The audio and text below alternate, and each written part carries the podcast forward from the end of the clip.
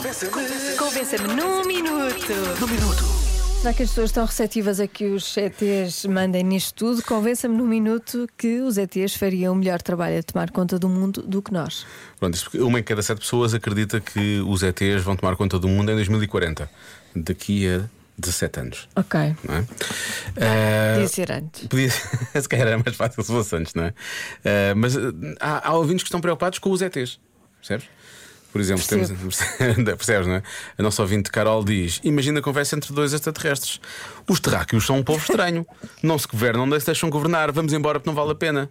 Sabe, eles dizem logo, percebes? Não há- Ah, portanto, os, terra...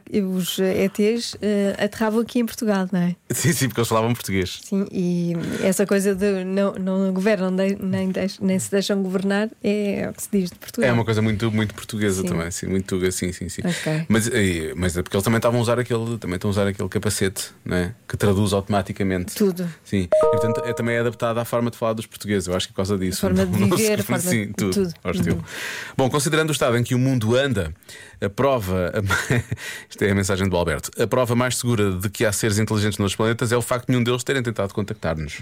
Não é? são Pronto, inteligentes. inteligentes. Isto não era bem para, para, ter- para haver a prova de que eles existem, era mais porque, porque é que eles não tomam conta disto, não é? Porque são inteligentes. São inteligentes, é por causa disso. Agora, o nosso ouvinte Vítor diz: Ora bem, número de grandes crises económicas mundiais. 15, vamos a caminho da 16. Número de grandes crises económicas eh, extraterrestres. Zero. Zero que se saiba, Zero. é verdade, não se sabe nenhuma. Guerras mundiais. Duas, eventualmente. Nós esperemos que não, uma terceira, não é? Uhum. Credo. Guerras extraterrestres. Nada. Zero. Quer dizer, há a Guerra das Estrelas. Não podemos esquecer isso. Mas é ficção.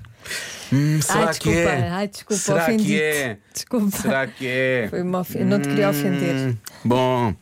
Eh, sustentabilidade da Segurança Social Portuguesa. Difícil, não é? Próximo- eventualmente perto da ruptura há 50 anos, já se fala disso. Agora, sustentabilidade da Segurança Social extraterrestre. Saudável. Hum, Em Não há princípio, mas não notícias do Não contrário. há notícias disso. Portanto, Pois. vamos assumir que número de greves extraterrestres no primeiro trimestre de 2023. Zero. Não. Não, Zero. é? sou, não soube falar, não. Bom, número de influências extraterrestres. Zero. Também. Número de quê? de De influencers influencers. extraterrestres. Portanto, diz o Vitor, o que é que querem mais? Não é? Ai, muito bom. podem tomar conta. Já Não podem estava à estar a espera tomar dessa. conta.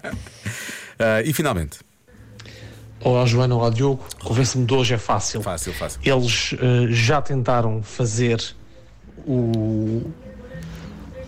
pôr alguém eh, a comandar no mundo, mas não resultou. Foi com o Trampilhas e a coisa não funciona porque ele é mais é- alien que os aliens. E então, pronto, tiveram que o retirar e estão agora à espera que a poeira assente para não ser demasiado óbvio que eles andam por aí. hã? Cuidado, com licencinha. Agora, no final, digo, cuidado, Cuidado. cuidado.